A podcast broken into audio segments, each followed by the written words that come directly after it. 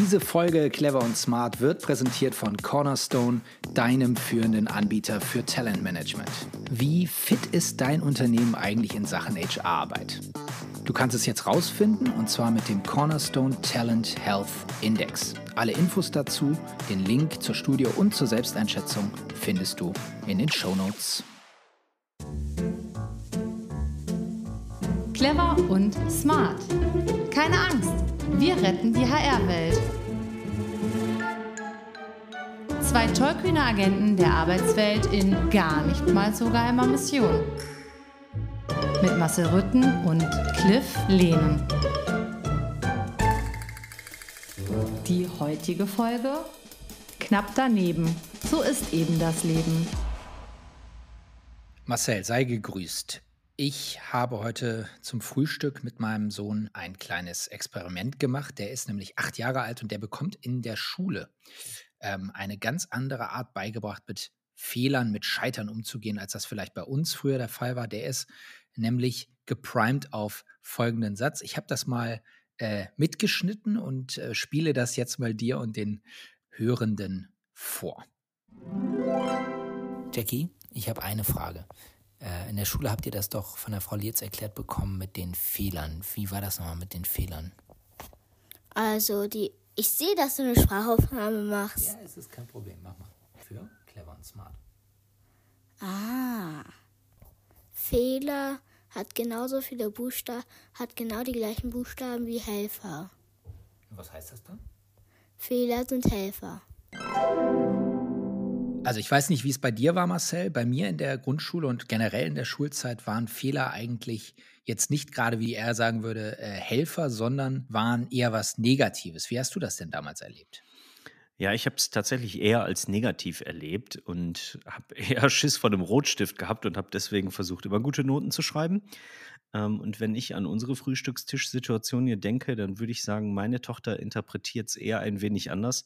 Ähm, die spielt nämlich beim MSV Duisburg Hockey und hat dadurch, ich will nicht sagen Jähzorn entwickelt, aber sie kann nicht so gut ähm, mit eigenen Fehlern umgehen und versucht dann eben dadurch den eigenen Kritiker oder den inneren Kritiker zu stillen, indem sie einfach versucht, dann immer besser zu werden. Wir reden jetzt über einen Drittklässler, über eine Fünftklässlerin und ich habe auch noch einen Sechstklässler zu Hause, also der ist auch gerne mal jähzornig, muss ich dazu sagen.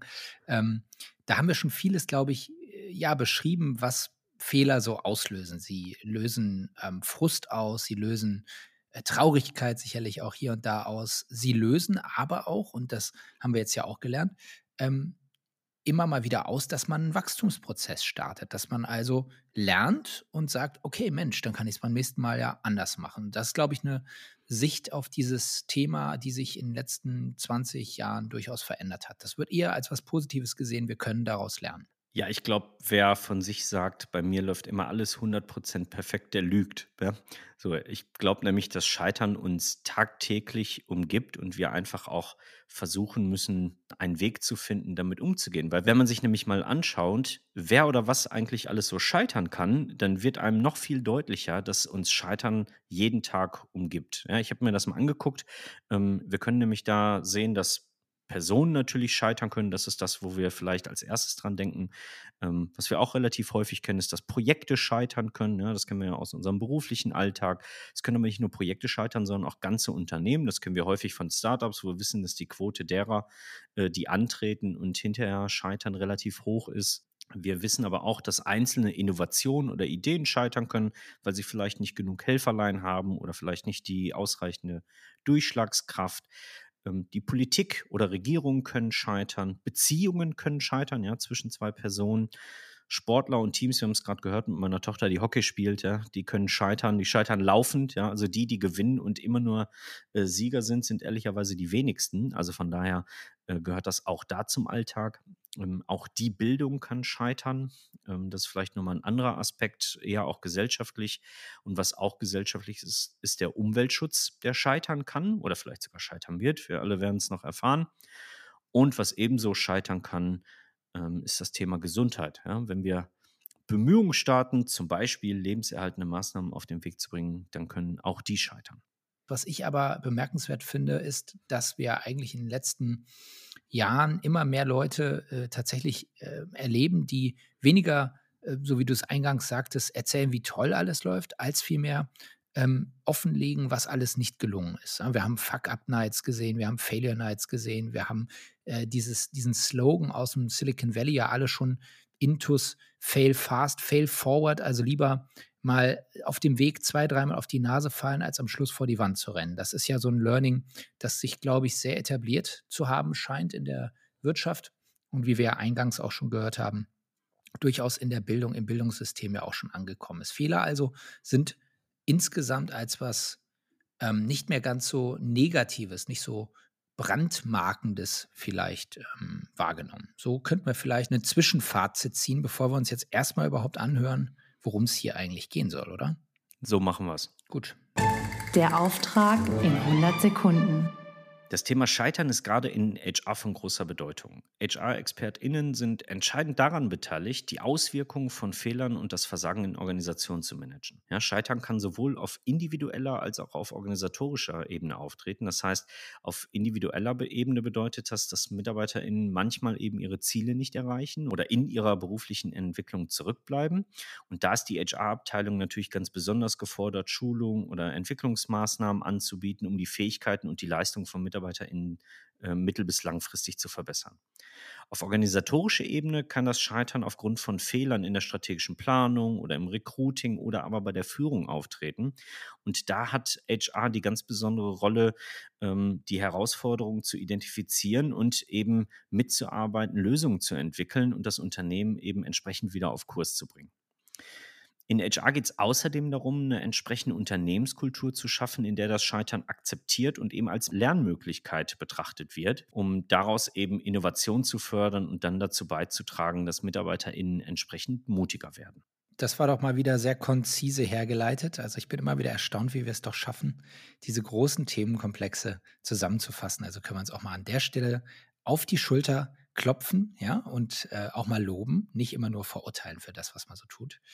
Ähm, ich habe es eben schon im Zwiegespräch offengelegt, im Vorabgespräch offengelegt, dass ich selbst ähm, zumindest traditionell, wenn ich so auf mein, auf mein Leben schaue, doch eher hart mit mir selbst bin, ziemlich hart mit mir ins Gericht gehe, hier und da. Das wird besser und ich glaube, man wird sanfter mit den Jahren. Das habe ich auch lernen dürfen, tatsächlich auch im, im, im, Dialog mit diversen Fachpersonen, die mich da begleitet haben, Vorgesetzte, Coaches und ähnliches.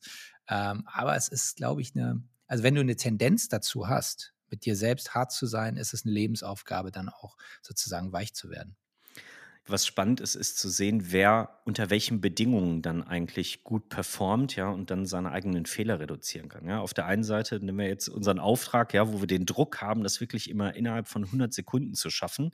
Ja, also schafft der Druck, in dem Fall der zeitliche Druck, eben eine höhere Performance oder sind es die guten Rahmenbedingungen, dass wir uns nicht gegenseitig unterbrechen oder hart ins Wort fallen, weil die 100 Sekunden vielleicht mal überschritten wurden?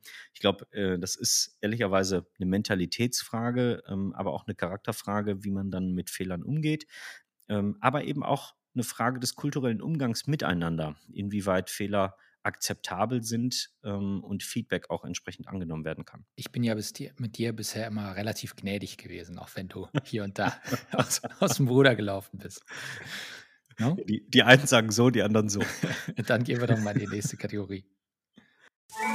Die einen sagen so, die anderen so. Cliff, wir haben uns ja diesmal etwas ganz Besonderes einfallen lassen, weil wir wollten diesmal nicht nur unsere eigenen Argumente ins Feld führen, sondern haben eben auch noch ähm, unsere LinkedIn-Community befragt, wie sie zum Thema Scheitern stehen, sowohl auf individueller Ebene als auch aus ihrer Perspektive als HR-Verantwortliche und haben da eine ganze Menge Rückmeldungen zu bekommen, die wir, denke ich mal, gerne jetzt mal Wort für Wort ja, vielleicht nicht, aber äh, Person für Person mal durchgehen, um zu gucken, welche, wie sehen die anderen eigentlich das Thema ähm, Scheitern und welchen Blick haben sie darauf? Mhm. Die erste Stimme, die ich hier mal rausgepickt habe, ist die von Michael Egger. Ähm, Michael Egger ist Recruitingleiter ähm, bei Kastner und Oehler in Österreich, in Graz. Und der hebt ähm, mit seinem Argument besonders hervor, dass Scheitern meint das Nichterreichen von eigenen gesteckten Zielen und Werten, ähm, die als Sprachrohr im Außen nicht mit der Wahrheit im Inneren übereinstimmen ähm, und betont vor allem, dass man eben unterscheiden muss zwischen einem selbst als Mensch und eben der Rolle als Gestalter und Umsetzer, um eine entsprechende Fehlerkultur etablieren zu können. Ich finde das einen total wichtigen, wichtigen Punkt, den er macht. Also die Wahrheiten im Inneren, die würde ich mal sozusagen als die ja, als die eigene Wahrnehmung oder die eigenen Werte bezeichnen. Wie schaue ich darauf? Was hatte ich mir denn wirklich vorgenommen? Und ähm, wenn das nicht zu dem passt, ähm, wie das Ganze ausgegangen ist, ähm, dann ist es manchmal ja unabhängig von der Sicht der Außenwelt sozusagen ja die Frage, wie man dann über sich selber urteilt. Und ähm, ich glaube, das meinte er mit den Wahrheiten im Inneren. Ähm, und er hat dann eine Anekdote erzählt. Ähm, er hat ein Training, Führungskräftetraining im Gesundheitsbereich gegeben, hat den Führungskräften gesagt, sie sollten ähm, ihre Mitarbeitenden einmal täglich einfach so mal loben. Ja? Also eine ganz nette Geste so im Alltag.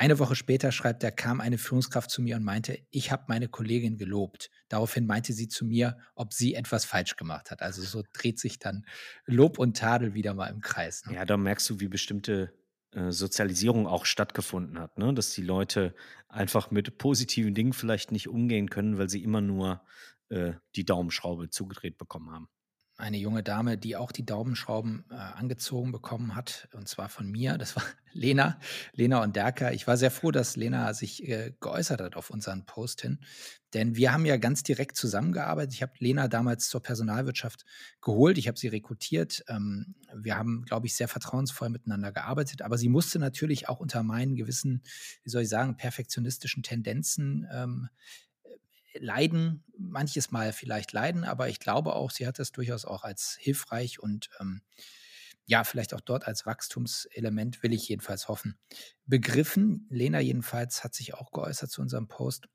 und sie zitiert erst einmal den Unternehmer und Podcaster Stephen Bartlett, der sagt, To win, you must outfail the competition. You must fail faster than anyone else. Also das heißt, ähm, so übersetzt sie es. Das Leben ist eigentlich ein Experiment. Je schneller man experimentiert, desto eher weiß man, was man dann auch äh, braucht, um seine Ziele zu erreichen und was eben nicht. Also ich finde das eine sehr, sehr gesunde äh, Einstellung, eine sehr ja, moderne so, oder zeitgemäße Einstellung so. Ne? Das ist halt viel offener und auch, ich glaube, heilsamer, so an Fehler ranzugehen, als ständig mit dem Hammer über sich selbst sozusagen zu richten und zu sagen, oh nein, ich habe schon wieder gefailt. Was heißt das jetzt über mich? Ich bin so doof, ich bin so schlecht. Das sind ja so die, die Reflexe, die man vielleicht früher entwickelt hatte. Und ähm, sie ähm, ist hier sozusagen auf dem, auf dieser Welle, die, glaube ich, auch durchs Silicon Valley geht, zu sagen, Mensch, wir müssen schneller ähm, und konsequenter fast schon scheitern, um dann eben umso gesünder wieder aus dem Fehler hervorzugehen. Ja, finde ich absolut richtige und gesunde Einstellung. Und ich meine, du kennst auch die Redewendung, dass man häufig sagt, naja, man kann sich besser hinterher entschuldigen und vorher erstmal starten, äh, als es nie ausprobiert zu haben. Ne? So, also von mhm. daher, äh, ich bin sehr großer Freund davon, die Dinge halt erst auszutesten und wenn sie halt nicht funktioniert haben, dann kann man immer noch sagen, ja gut, dann analysieren wir wenigstens die Faktoren, woran es gelegen hat. Aber wenn man niemals ausprobiert, weil man sich nicht traut, mhm. ja, weil äh, der Chef Herr Lehnen hinter einem steht ja, und, und mhm. da eine Drohgebärde aufbaut, ähm, dann äh, kommt man wahrscheinlich nicht ins Testen und Pilotieren. Ja? Aber wenn man da eben eine Kultur geschaffen hat, wo man, wo das erlaubt ist, wo es dann entsprechendes Feedback für gibt, wo man auch den entsprechenden Raum hat, Dinge besser machen zu können oder nochmal neu zu starten, dann finde ich, ist das mhm. aller Ehren wert. Sie macht noch zwei wichtige Punkte. Der eine Punkt ist, sie schreibt, ich glaube, es ist vor allem die Angst, von einer Gruppe ausgestoßen zu werden, die uns so kritisch mit Fehlern umgehen lässt, finde ich einen wichtigen Gedanken. Und zweitens sagt sie noch, und da bezieht sie sich, glaube ich, eher auf die Künste und auf das Zwischenmenschliche, aber das finde ich auch total wichtig. Was berührt uns denn eigentlich mehr? Ist das die Perfektion oder ist es ähm, vielleicht ein Gesang, wo die Stimme hier und dort mal bricht, ja, oder wo das Kunstwerk nicht perfekt zu Ende gedacht ist und gerade dadurch so ähm, berührend ist. Also das fand ich auch nochmal ähm, auf der Ebene einen wichtigen Hinweis. Also danke dafür, Lena. Ja, das passt ganz gut auch zu der Rückmeldung, die äh, Frank Hasenöhrl uns gegeben hat. Er ist Recruiting-Trends-Spezialist bei der Tenhill-Gruppe und er hat vor allem darauf hingewiesen, dass sich so die Arbeitskultur in den 90ern und Anfang 2000ern noch sehr stark darauf fokussiert hat, bei Fehlern den Täter zu suchen oder die Täterin. Ja? So dass man Leute an den Pranger stellen konnte, so dass Leute herabgesetzt wurden oder eben auch im Zweifel ausgegrenzt wurden. Und all das hat sich natürlich in den letzten Jahren, fast schon Jahrzehnten, äh, ein Stück weit verändert. Aber das ist natürlich auch noch erlebbar, wie Menschen aus dieser Generation, die in den 90ern und 2000 schon im äh, in der Arbeitswelt waren, ähm, das so auch erlebt und wahrgenommen und dann im Zweifel auch erlernt haben. Ein weiterer Kommentar, der uns erreicht hat, für den wir sehr danken, der kommt von Dominik von Braun, der ist seit September Geschäftsführer von Eigenland und selber übrigens auch Podcaster. Hiermit eine Empfehlung auch für seinen Podcast, den Blue RM Podcast. Der äh, Dominik hat geschrieben, wenn du in Führung oder Management äh, bist, dann musst du äh, damit leben, sozusagen Fehler zu machen. Niemand schreibt der Zeit sich für die letzten 20 Prozent, die 80 Prozent Aufwand bedeuten. Also better done than perfect und dann auf zum nächsten Fehler. Also das ist letztlich auch hier die mittlerweile gelernte ähm, Strategie. Lieber einen Fehler mehr machen, dafür schneller vorwärts kommen, als sich viel zu lange perfektionistisch in Fehlern zu ergehen. Eine andere Stimme, die sich zu Wort gemeldet hat, ist Thorsten Rusch von unserem Partner Cornerstone, ähm, der vor allem eine Sales-Perspektive mit reingebracht hat, nämlich zu sagen, äh, wir im Sales, wir konzentrieren uns häufig auf Win-Reviews, ja, oder wir nutzen die Methode von Win-Reviews, ähm, sich aber auch quasi dem Gegensatz äh, zu bedienen, nämlich auch Loss-Reviews anzugucken, zu gucken, naja, woran hat es gelegen, ja, was sind die äh, was sind die Fehler, die wir vielleicht bis hierhin gemacht haben, die wir in Zukunft besser machen wollen. Also auch da sehr zukunftsorientiert. Ähm, gleichzeitig aber mit dem Punkt, ähm, zu sagen, naja, Fehler sind zwar okay, aber auch nicht unendlich okay. Ja, also wir müssen aus den Fehlern auch lernen. Ähm, einen Fehler kann man einmal machen, den kann man zweimal machen, aber wenn man diesen Fehler immer wiederholt, dann wird es eben kritisch. Sehe ich übrigens ganz genauso. Einmal einen Fehler zu machen, gehört völlig dazu. Beim zweiten Mal kommt es ein bisschen darauf an, und spätestens beim dritten Mal darf man dann sowohl mit sich selbst, auch mit anderen irgendwann auch mal ein bisschen harscher werden. Weil dann wird es nervig und dann, finde ich, hindert es auch irgendwann eine Organisation am guten Funktionieren, oder? Ja, da kannst du ja schon fast Vorsatz äh, vermuten, ja. Das da sind wir schon wieder beim Arbeitsrecht. ja, Trali, Trala, Justitia. Genau.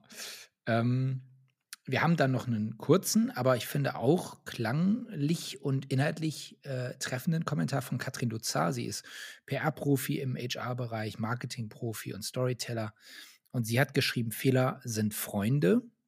Ähm, das ist sozusagen kurz und gut. Sie sagt, das ist mein Motto für ganz viele Situationen, in denen man selbstbewusst mit Fehlern umgehen muss. Hm, ich glaube, das sollten wir uns alle ein Stück weit zu Herzen nehmen. Gleichzeitig ab dem dritten Mal wird es dann vielleicht doch äh, nicht mehr eine ganz freundschaftliche Beziehung zum Fehler. Aber bis dahin können wir sagen, Fehler sind Freunde. Danke, Katrin. Ja, absolut. Also wie gesagt, auch da, ne, da kommen wir ja wieder auf den Punkt, wirklich aus Fehlern lernen. Ja? Nicht immer wieder denselben Fehler machen, sondern zu gucken, äh, inwieweit hat mir jetzt dieser Fehler ähm, dabei geholfen, herauszufinden, warum ich denn im Moment scheitere, warum komme ich denn nicht weiter oder warum setzt sich meine Idee nicht durch. Ähm, von daher äh, sowohl an Sie als auch an deinen Sohn nochmal äh, gro großes Kompliment für die Erkenntnis.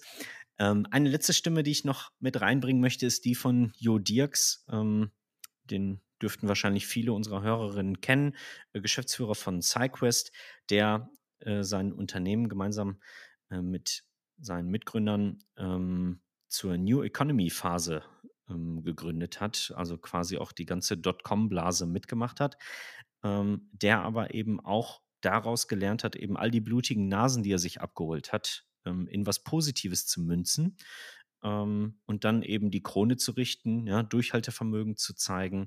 Und heute ist SideQuest, glaube ich, so erfolgreich wie nie und hat eine ganze Menge Mitarbeiter, eine ganze Menge große Unternehmen, die auf die Expertise von ihnen vertrauen. Also ähm, da auch wirklich nicht unbedingt den schnellen Erfolg zu suchen, sondern auch etwas mehr Langatmigkeit mitbringen. Ja, das ist, glaube ich, generell auch das, das Ding, ne? dass jeder kleine Fehler vielleicht ein, ein kleiner Rückschlag auf einer äh, kontinuierlich, aber sich trotzdem nach oben entwickelnden Kurve sein kann, so wie bei einem, meinetwegen bei einem Aktienkurs, der trotzdem in der langen Linie immer gestiegen ist, aber wenn man sich in der kurzen Frist anschaut, eben auch mal über ein Jahr oder einen Monat oder auch mal zwei Jahre sinken kann. Und wenn man dann nach 40 Jahren drauf schaut, ist es trotzdem um so und so viel Prozent gestiegen. Ja. Jetzt passiert natürlich was, wo man sagen kann, das ist relativ klar, wenn man auf LinkedIn im tendenziell eher positiven Netzwerk so eine Frage stellt, kommen auch eher positive Rückmeldungen, was ich völlig okay finde. Ich finde das kulturell genau richtig, dass wir mittlerweile auch weitgehend so ticken, dass Fehler ähm, dazugehören, dass Scheitern kein persönlicher und, und vor allen Dingen dauerhafter Niedergang ist, sondern dass es ein Punkt in der Laufbahn sein kann, wo mal was nicht so gelaufen ist. Daraus lernt man und dann macht man es besser. Trotzdem ist ja, wenn man ein Problem mit diesen Themen hat, ich würde jetzt mal sagen, was heißt ein Problem? Aber ich würde jetzt mal sagen, ich bin schon kritisch mit mir selbst, immer schon gewesen. Ähm, also mein innerer Kritiker ist mein heftigster Kritiker. Ähm, und der logischerweise hält mich natürlich auch davon ab, vieles zu tun. Das muss man auch mal sagen, weil der eine Schere im Kopf auch ansetzen lässt, sodass du gar nicht aktiv wirst. Also du kritisierst dich im Zweifel gar nicht für das, was du gemacht hast, sondern du hast vorher schon weggeschnitten, was gar nicht rauskommt. Verstehst du, was ich meine? Nee, noch nicht so richtig. Naja, der innere Kritiker hat ja zu tun mit diversen Motiven und mit diversen Grundbedürfnissen und Ähnlichem. Mhm. Auch mit Ängsten und Ähnlichem. Sodass du gewisse Dinge, für die du dich vielleicht selbst schon im Vorwege kritisierst, gar nicht mehr tust, weil du sie vorher schon wegkritisiert hast. Mhm. Verstehst du, was ja, ich meine? Das verstehe ich ja? absolut. So, und das finde ich natürlich ähm, also ich finde, wenn man, wenn man mit solchen Themen zu tun hat, dann ist es eigentlich sehr spannend, über diesen Punkt noch hinauszukommen. Ja, ja aber manchmal bist du halt in der Situation, dass du natürlich alles tust, um nicht zu scheitern, aber es spielen natürlich auch externe Faktoren eine Rolle, warum du vielleicht mal scheiterst. Ja, also selbst wenn du für dich intern alles so weit herausgefiltert hast oder schon im, im Vorfeld wegselektiert hast oder abgestellt hast, die Dinge nicht falsch zu tun oder zumindest deinen Erwartungen entsprechend, dann können trotzdem äußere Rahmenbedingungen dazu führen, dass du dennoch scheiterst. Ja, also ich nehme mal eine ganz persönliche Situation. Ich habe ähm, war 2008 bei einem Arbeitgeber beschäftigt und das hat sich hinten raus nicht ganz so gut äh, dargestellt und ich habe dann die Brocken hingeschmissen, zwei Wochen bevor die Lehman Brothers äh, Bank pleite gegangen ist. So. Mhm. Die Folge war, ähm, dass ich gesagt habe, oder in der Arroganz eines 24-Jährigen, ich werde schon wieder einen Job finden, kein, kein Problem. Ähm, so, und dann kam die Wirtschaftskrise und dann saß ich tatsächlich neun Monate äh, arbeitslos zu Hause und habe sehr viel darüber reflektiert, wie es denn weitergehen könnte. Aber tatsächlich sind das Dinge, die dann weniger in meiner Hand lagen, weil das, was ich machen konnte, zum Beispiel mich viel bewerben. Ich habe in der Zeit 368 Bewerbungen in neun Monaten geschrieben. Oh, äh, okay. Äh, genau, das war relativ viel, aber das war das, was ich in der Hand hatte. Mich auch entsprechend positiv zu positionieren, zu präsentieren. Ähm, aber manchmal kannst du dann eben das Scheitern nur bedingt beeinflussen. Du kannst natürlich wieder versuchen, dich hinterher da rauszuziehen. Aber das, das macht natürlich auch was mit dir. Ne? Du verlierst immer mehr die Motivation, dich auch rausziehen zu können. Oder der Schlamm, der dich runterzieht, sozusagen, der wird immer dicker.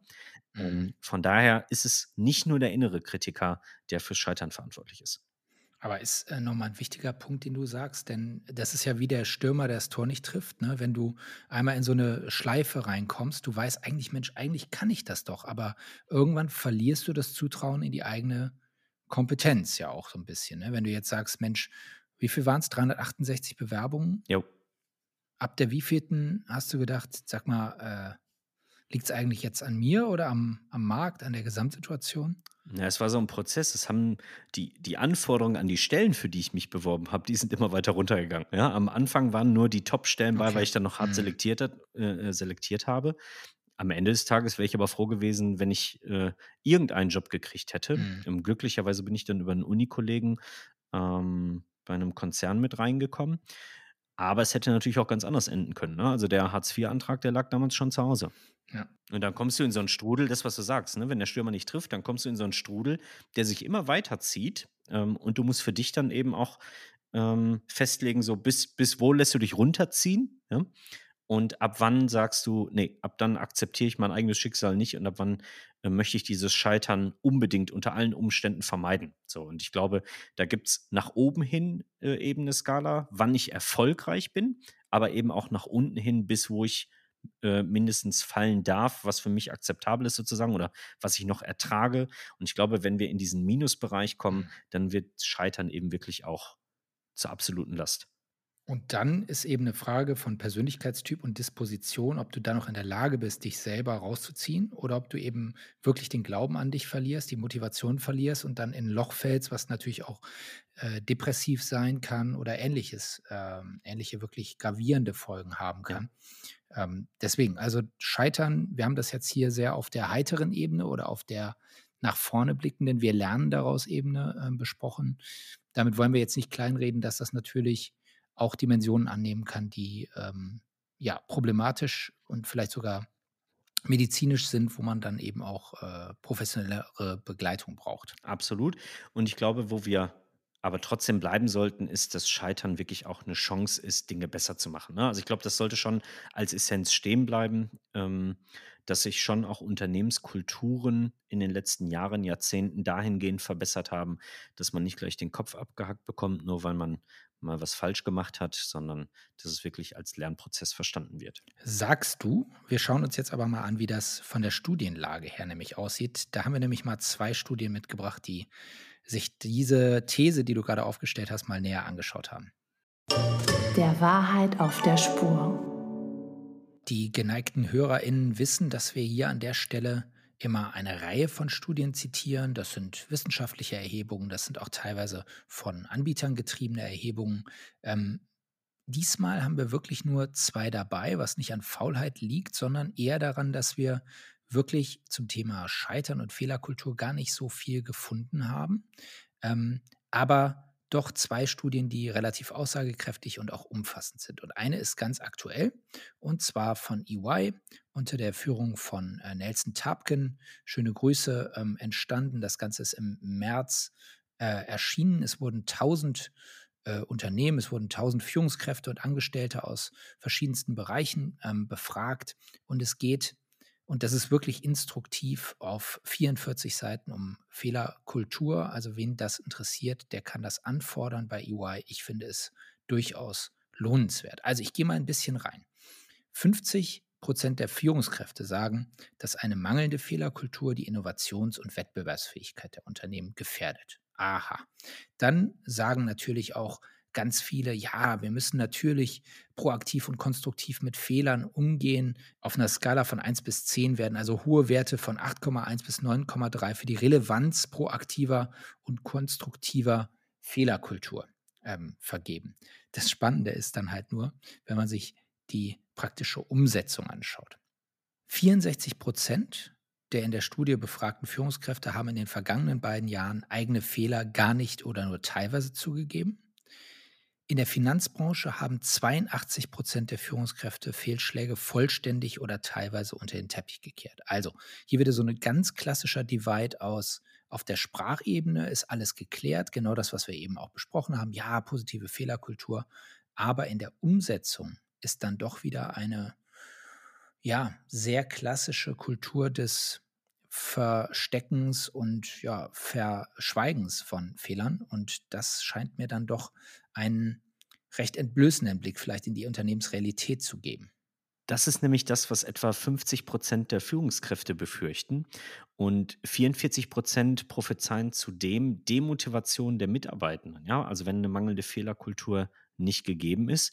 Und außerdem haben die Befragten angegeben, dass eine konstruktive Fehlerkultur als wichtig für die Attraktivität der Arbeitgeber angesehen wird. Ja, also potenzielle Kandidaten neigen eben dazu zu sagen, naja, äh, wenn das ein Arbeitgeber ist, bei dem ich überhaupt keine Fehler machen darf, dann ist das auch vielleicht kein spannendes Arbeitsumfeld für mich. Wir hatten es eben auch schon mal angedeutet, ein Tool, was dann gerne eingeführt wurde in den letzten zehn Jahren, würde ich sagen, sind sogenannte Fuck-Up-Nights. Auch da wird sich hier in der Befragung gegen ausgesprochen. Nicht besonders beliebt sind die sogenannten Fuck-Up-Nights. 54 Prozent der Befragten geben an, dass es so etwas in ihrem Unternehmen bitte nicht gibt und auch nicht geben sollte. Also das war die EY-Studie Fehlerkulturreport 2023. 800 Angestellte, 200 Führungskräfte befragt. Ähm, und ich hatte verschwiegen, das möchte ich aber noch nachschieben, dass auch die ESCP Business School und die Hochschule Hamm-Lippstadt beteiligt waren. Das Ganze ist kostenlos zum Download verfügbar. Die zweite Studie, die wir heute mitgebracht haben, ist eine Studie von Veritas Technologies. Das ist ein Anbieter für Datensicherheitslösungen und die haben in 2021 insgesamt 11.500 Büroangestellte in Deutschland, Frankreich, Großbritannien, USA, Australien, China, Singapur, Südkorea und den Vereinten Arabischen Emiraten befragt. Frag mich nicht, wie sie auf die Länderauswahl gekommen sind, aber auf jeden Fall eine, eine sehr breit angelegte Studie. Und was die herausgefunden haben, ist auch super spannend. Ähm, in Deutschland haben nämlich laut Studie 54 Prozent schon einmal gemeinsam genutzte Daten wie Word- oder Excel-Dokumente versehentlich gelöscht. Ja, ich bin nur froh, dass mir das mit unserem Clever und Smart-Ordner nicht passiert. Ja, also statistisch gesehen müsste ja einer von uns beiden schon mal so ein Dokument gelöscht haben. Ja, vor allen Dingen, wenn du jetzt weiter vorliest. Ja, genau. Also 23 Prozent der Fragen. ja, mach mal. 23 Prozent der Befragten passiert das nämlich mehrmals die Woche und einem Fünftel sogar täglich. ja? Also da sind wir wieder beim Thema aus Fehlern lernen. Das ist so geil. Ah, wie, wie viele Dokumente, wie viele Dokumente gibt es denn bei denen, wenn ein Fünftel täglich irgendwas löscht vom gemeinsamen Server? Aus Versehen. Es kann ja nicht mehr viel übrig sein. Äh, Spötter mögen meinen, das sind die, die am Freitag um 12.30 Uhr das Büro verlassen, weil nichts mehr zu tun ist, kein Dokument mehr da. Genau. Also das fand ich sehr, ähm, sehr amüsant. Äh, 14 Prozent haben auch schon mal personenbezogene Daten aus Versehen gelöscht. Ähm, bei 18 Prozent. Ja, wahrscheinlich. Ja, bitte? Wahrscheinlich eigene, eigene Krankenakten oder so. Ja, aber jetzt wird es ja auch HR-relevant. Bei 18 Prozent waren Angaben zu Mitarbeitern und Beschäftigungsverhältnissen betroffen und in 16 Prozent der Fälle gingen Kundendaten verloren. Also. ja, kann man ja mal machen. Genau. Und dann wieder zum Thema Fehlerkultur. 40 Prozent der deutschen Umfrageteilnehmer versuchten zu vertuschen, dass das passiert ist. 37 Prozent gaben an, der Fehler sei unbemerkt geblieben. 63 Prozent äh, wurden leider erwischt. Ja, ich muss das ja positiv sehen. Wenn 35 Prozent der Befragten versucht haben, ähm, das zu vertuschen, weil sie sich geschämt haben, dann haben zwei Drittel es eben nicht vertuscht. Ja, so können, könnte man das natürlich auch auslegen. Ich bin noch Fan von diesem Satz. In 16 Prozent aller, aller Vorfälle waren die Daten für immer verloren. ja, gut. Ja, okay. Also, ähm, das klingt alles schon so ein bisschen Stromberg-esk und äh, es ist jetzt, ähm, es klingt sehr amüsant, wenn wir das so aufbereiten. Aber natürlich ist es, es zeigt natürlich doch, äh, Fehler passieren, offensichtlich täglich.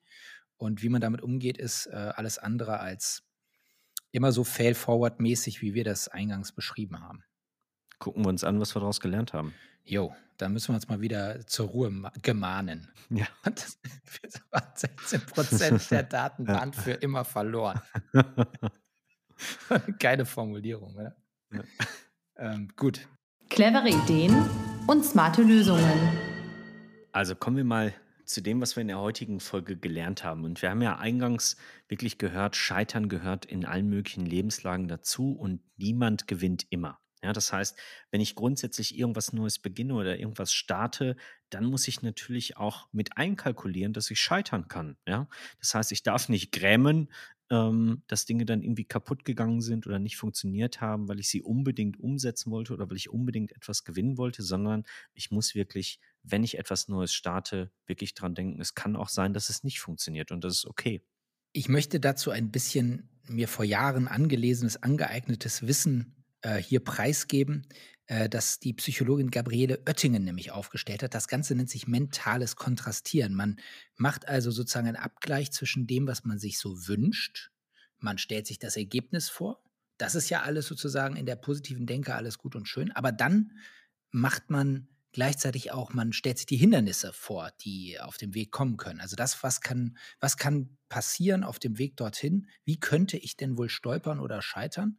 Und dann macht man sich einen Plan mit diesen realistischen möglichen Hindernissen ähm, auf dem Weg. Da habe ich mal sozusagen in meiner, in, in meiner Wachstumsphase, habe ich äh, versucht, mir mit solchen Strategien es leichter zu machen, zu scheitern zwischendurch mal. Mentales Kontrastieren, einfach mal googeln. Gabriele Oetting, eine sehr kluge Frau. Also das äh, ganz kurz als mein kleiner äh, wissenschaftlicher Fußnotenbeitrag hier. Ähm, ich wollte aber eigentlich mit Punkt 2 weitermachen.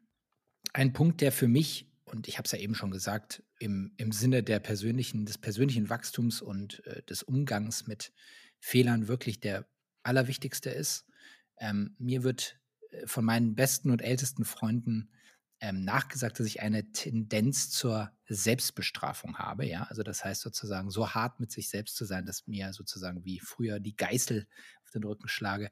Also die, die nächsten Tipps, also das der nächste Punkt, der, der zahlt voll und ganz darauf ein. Also erstmal ist es so, zu erkennen, Mensch, das hat jetzt nicht geklappt, das war Mist, aber dann ist es halt auch so und das auch loszulassen, zu sagen, in Ordnung, das das war jetzt so, war eine Niederlage, war ein Scheitern, aber das hat nichts mit dir als Person zu tun.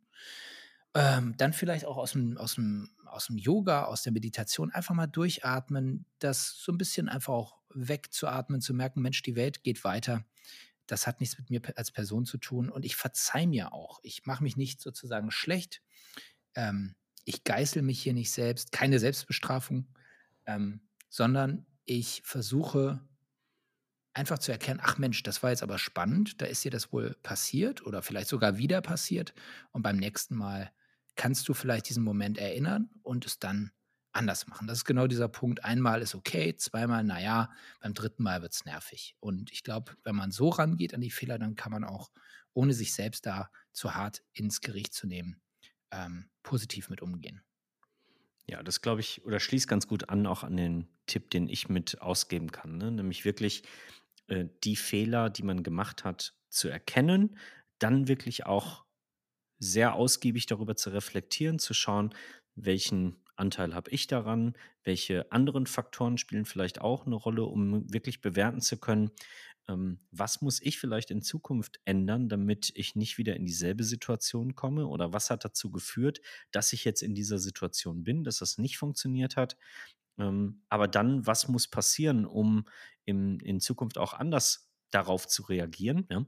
Also ich muss auch irgendwann sagen, okay, dieser Fehler darf mir einfach nicht nochmal passieren. Ich muss unbedingt ähm, alle Faktoren abstellen, die dazu führen, wenn ich sie denn beeinflussen kann. Ja, ich muss alle Faktoren abstellen, die dazu führen, dass dieser Fehler sich wiederholt, weil ich muss das entsprechend Gelernte dann umsetzen können, weil ich eben darüber reflektiert habe. Ja, und dann tatsächlich Stichwort Fail Fast, Fail Forward, dann würde ich einfach mal empfehlen, Trial and Error. Also das wirklich zuzulassen, dass man es ausprobiert, dass man sich in Experimente reingibt, so wie Lena das eben auch angemerkt hat. Einfach ausprobieren, experimentieren, offen sein für das Gelingen, aber eben auch das Scheitern zulassen. Ja, das darf man sich auch nicht nehmen lassen. Ne? Also wenn ich einmal einen Fehler gemacht habe und dann eingeschüchtert bin und sage, ich probiere dann besser gar nichts mehr, weil ich habe Angst vor den Konsequenzen, dann wird man nie wieder eine gute Idee umsetzen können, weil man eben getriebener der eigenen Angst ist, sozusagen eben diesen Fehler zu wiederholen. Deswegen, ähm, unbedingt weiter ausprobieren, unbedingt äh, wieder machen. Und das wäre auch mein nächster Tipp, sozusagen, sich auch von den Urteilen anderer frei zu machen. Ja, also nur weil vielleicht äh, jemandem eine Idee nicht gefällt oder sie vielleicht anders bewertet als du, ist das noch lange kein Fehler. Das heißt, man kann sich auch durchaus auf seine eigenen Stärken beruhen und sagen, naja, das kann ich aber richtig gut. Ne? Und mir ist jetzt im ersten Moment erstmal egal, was die anderen sagen. Ich will diese Idee nach vorne bringen. Ich möchte dieses Projekt pushen, ähm, ohne es mir im Vorfeld schon schlecht reden zu lassen. Wenn Dinge nicht gut funktionieren, dann können wir immer noch iterativ vorgehen. Ne? Das, was du sagst, also wirklich Trial and Error ähm, gelten zu lassen und dann eben hinterher auch ähm, auf das zu hören, was andere sagen, aber erstmal wirklich zu starten ähm, von dem Startpunkt aus, dass ich auf meine eigenen Stärken vertraue. Ja, und dann ähm, auch den, den Wert von Feedback ähm, nochmal anerkennen. Gerade wenn man in einer Gruppe arbeitet. Meine, wie cool ist das denn eigentlich, dass man ausprobieren kann, dass man gemeinsam Dinge entwickelt, dass man irgendwie versucht, vorwärts zu kommen, weiterzukommen und auf diesem Weg immer wieder in Schleifen vorgeht und sagt, Mensch, das war jetzt vielleicht nicht optimal, lass uns das mal so machen oder denk da nochmal drüber nach. Das ist konstruktives Feedback und das führt zu besseren Lösungen. Und ich glaube, das ist im Prinzip eine sehr, sehr gesunde Art, mit, ja, mit Fehlern, mit Scheitern umzugehen und zu sagen, wir bauen darauf auf und kommen genau von da aus weiter. Ja, und wenn ich merke, ähm, dass ich alles getan habe, um diese Fehler zu vermeiden oder mein eigenes Scheitern zu vermeiden und merke, naja, das ist eigentlich die Unternehmenskultur hier um mich herum, die dazu führt, alles schlecht zu reden, alles malig zu machen, dann erkenne ich vielleicht irgendwann, dass das vielleicht gar nicht der richtige Arbeitgeber ist für mich. Was mich zum Titel unserer nächsten Folge bringt, mein lieber Cliff. Ja, bitte. Die da heißen wird, Gefahr erkannt, davongerannt und es wird um Retention gehen. Oder um nicht geglückte Retention. Oder um nicht geglückte Retention, das ist korrekt. Wir wollen natürlich euch auch retainen und zwar als NutzerInnen, als HörerInnen unseres Podcasts. Wir sind ähm, wirklich sehr froh und stolz über das viele, viele positive Feedback, was wir bekommen. Wir ähm, sind eben noch durch unsere Zahlen durchgegangen, Marcel und ich, und sind da sehr zufrieden mit dem, was wir sehen. Und ihr könnt das weiter fördern, indem ihr uns liked, abonniert, empfehlt, indem ihr uns folgt, und indem ihr uns gute Bewertungen hinterlasst. Das ist wirklich, wirklich sehr hilfreich für uns und es gelingt auch bis hierhin gut. Und wenn ihr da so weitermacht, dann sind wir euch sehr, sehr dankbar. Und deswegen helft uns dabei, dass wir mit diesem Projekt hier nicht scheitern und hört auch nächste Woche wieder rein, wenn es heißt Clever und Smart. Keine Angst, wir retten die HR-Welt. Auf Wiederhören und auf bald. Ciao.